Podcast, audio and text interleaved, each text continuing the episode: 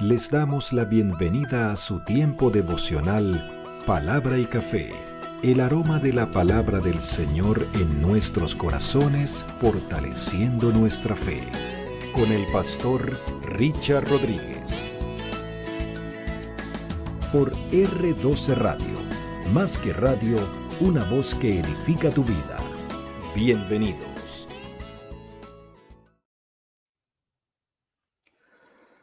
Para hoy, mis amados, para hoy en palabra y café dice de la siguiente manera, Señor, tu paz y tu amor llenan mi vida. Estamos en la temporada Palabra desde la prisión, analizando, oyendo sobre las cartas que Pablo, el apóstol Pablo, escribiese desde la prisión. Roma, Éfeso, bueno, Sabemos que Roma, pero bueno, entendiendo que desde allí él escribe, lo que escribe es absolutamente edificante, palabra del Señor, bendición para nuestras vidas y ya tendremos nuestro repaso, repaso el próximo martes, ¿sí? 2 de enero, arrancando de nuevo en el nuevo año, si el Señor así lo permite, con palabra y café. Por hoy, vámonos al final de la carta. Concluimos salutaciones finales, epílogo, epílogo. Capítulo 6 de la carta a los Efesios, versículos 21 hasta el 24. Vámonos hasta allí. Por favor, acompáñenme en esto. Mientras tanto, un café por esto. Mm. Mm. Maravilloso, maravilloso. 21, 22, 23 y 24 versículos del capítulo 6 de la carta a los Efesios, el epílogo, la parte final, la despedida. En la despedida hay unos puntos interesantes que nosotros no podemos dejar de lado, que por supuesto tienen todo que ver con el contenido de la carta. En primer lugar, Pablo tiene una consideración especial con los efesios, porque les dice, para que también vosotros sepáis o para que también ustedes sepan acerca de mis asuntos. Claro, Pablo preso, rodeado de soldados romanos, todo lo que está sucediendo. Pablo no era un preso ah, particular, eh, perdón, eh, normal, cualquiera. No, no, Pablo era un preso particular. Eh, no era cualquiera. Tenía asignada una guardia especial para que los custodiasen. Era un soldado, perdón, era un ciudadano romano que estaba siendo juzgado por asuntos religiosos que habían sucedido en Jerusalén, nada más y nada menos. Ciudad codiciada algún día hablaremos de esto, de, la historia o de la biografía de Jerusalén. Eh, tengo por allí un trabajo en remojo para hacérselo saber de, de todos los que han, eh, digamos, ostentado estar en el dominio de Jerusalén y de Israel como tal. No vayan a creer que han sido solo los judíos los que han estado allí. No, no, no, no, no. Ni tampoco los palestinos. No, no, no, no, no. Eso Mejor dicho, ya hablaré. Entonces, estando Pablo allí preso, él dice, eh, yo quiero que ustedes sepan acerca de mis asuntos. Es decir, hay una cantidad de detalles y de pormenores que no se los puedo mandar por escrito.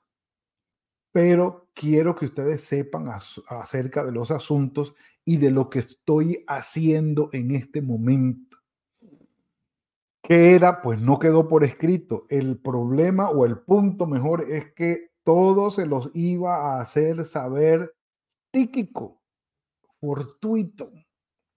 Un compañero de Pablo confiable, un mensajero confiable que llevó las cartas de Éfeso y de Colosenses, o sea, de los Efesios y de los Colosenses, fue a entregárselas.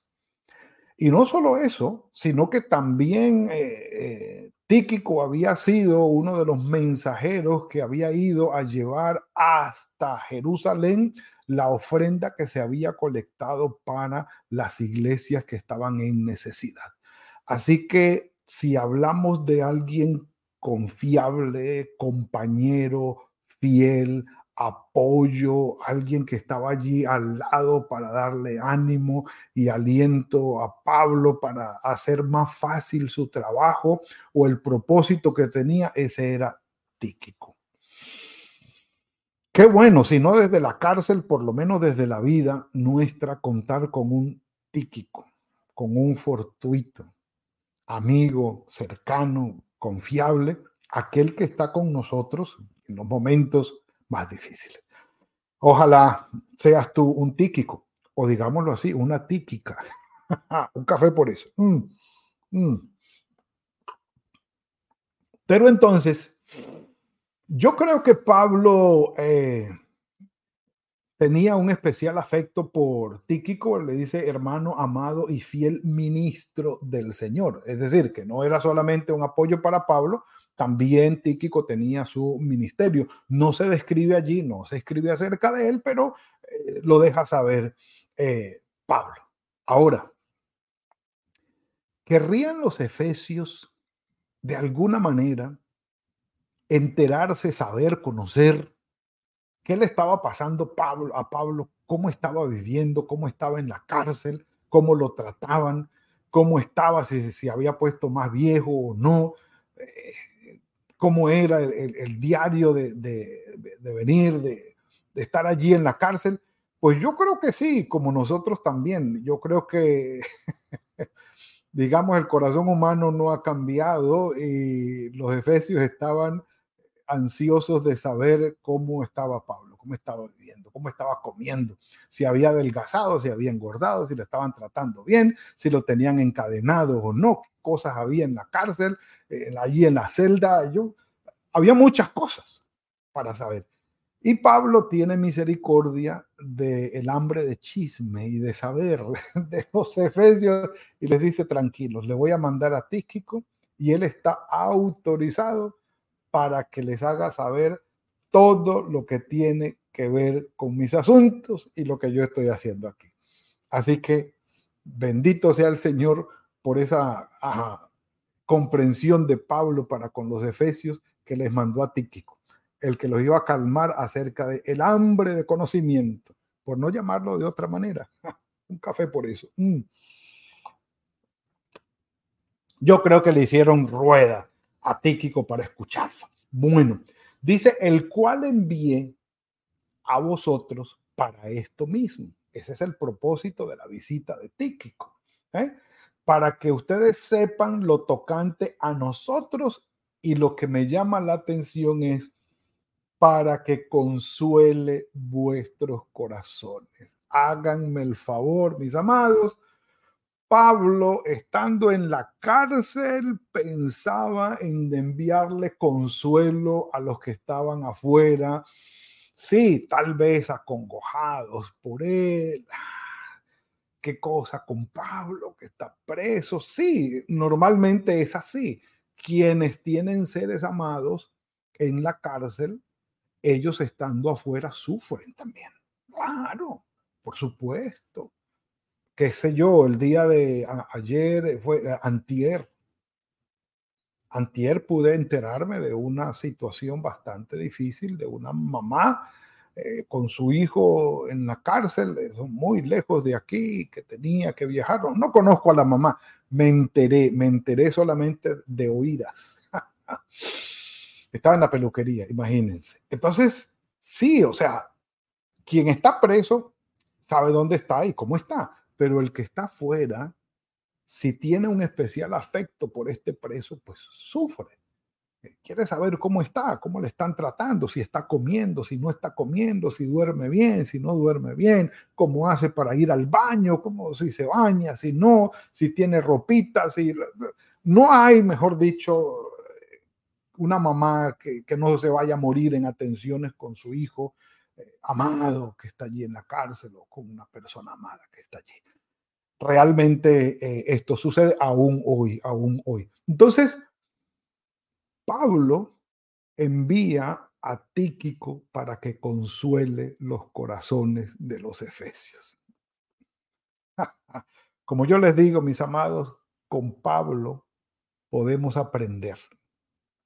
a que de la mano del Señor podemos pasar o atravesar tiempos muy difíciles. De la mano del Señor podemos salir victoriosos a todas las adversidades, pero, pero de la mano del Señor, estando nosotros en pleno camino, atravesando las adversidades, podemos ser instrumentos de bendición para que estando nosotros en problemas, bendigamos a otros que no lo están y que la gloria sea para el Señor. Un café por eso.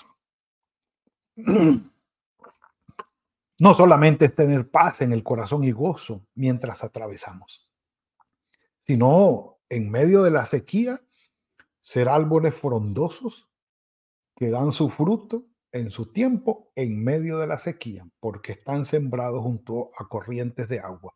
Hermosa figura. Aplica Pablo totalmente, totalmente. Paz sea a los hermanos y amor con fe. Aquí viene ya la despedida final. El shalom que Pablo conocía, que es toda la plenitud de la bendición de Dios derramada sobre una vida toda la plenitud de la bendición de Dios derramada sobre una vida. Salud, paz, tranquilidad, sustento, que todo esté caminando bien y que aun si hay dificultades tormentosas, la paz del Señor sea sobre nosotros y sobre los nuestros. La paz sea a los hermanos. Y dice, y amor con fe. Sí, son tres virtudes extraordinarias. Solamente faltaría la esperanza para que tuvieran las tres virtudes teologales, pero Pablo habla de la paz, del amor y la fe. La única manera, mis amados, y se lo puedo decir con toda tranquilidad, la única manera de nosotros percibir una perfecta paz a pesar de las tormentas en este mundo es con nuestro Señor Jesucristo en nuestros corazones y el Espíritu Santo llenando nuestras vidas. No hay otra manera, no hay otra manera en que podamos nosotros vivir la paz, el amor y la fe. Y es entre hermanos también que tengamos el mismo vínculo de fe en el poder del Espíritu Santo. Por eso yo les decía, tiene que haber ya ah, una obra salvadora hecha en nosotros de parte del Señor para que todos nos encontremos unidos en esa misma línea, en ese mismo vínculo y podamos disfrutar de la paz, el amor y la fe del Señor sobre todos nosotros. Que sería un, eh, podría terminar también como unos muy buenos deseos unas muy buenas bendiciones, anhelos nuestros de parte del Señor sobre quienes estamos compartiendo palabra y café para el final de este año e inicio del otro. Maravilloso.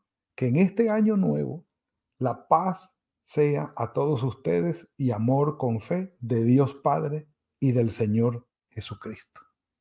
Que la gracia sea con todos los que aman a nuestro Señor Jesucristo con amor inalterable.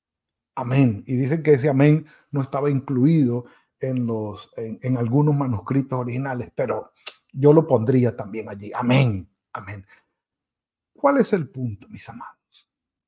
El Señor es el único que puede llenar nuestra vida de sentido y de propósito. Que cada vez que cambie el año podamos ver la mano del Señor sobre nosotros. Hemos atravesado por dificultades, sí. Oh, sí, hermano. Ah, hemos estado orando por procesos muy difíciles hasta, hasta último momento. Es más, estamos orando por procesos difíciles que sabemos que van a seguir durante el año que viene. Van a seguir. No, no, no podemos nosotros eh, intentar percibir esta vida sin dificultades, sin algún tipo de dolor o de adversidad. Siempre la vamos a tener. Porque eh, e, esta vida, pues sí, el pecado y la pecaminosidad la hace así, imperfecta, a veces dura, injusta, eh, que golpea. Así es. nuestro mismo cuerpo va, va caminando hacia el deterioro cada vez más. Y, estamos enfrentando dificultades. Pero a pesar de esto, Pablo mismo en la carta habla de paz, de amor, de fe, de gracia. Pero lo dice de esta manera, de los que aman a nuestro Señor Jesucristo, a los que aman a nuestro Señor Jesucristo. Vuelvo y digo, nos encontramos entonces todos juntos en un mismo centro que es nuestro Señor, en un mismo vínculo, nuestro amor para con Él.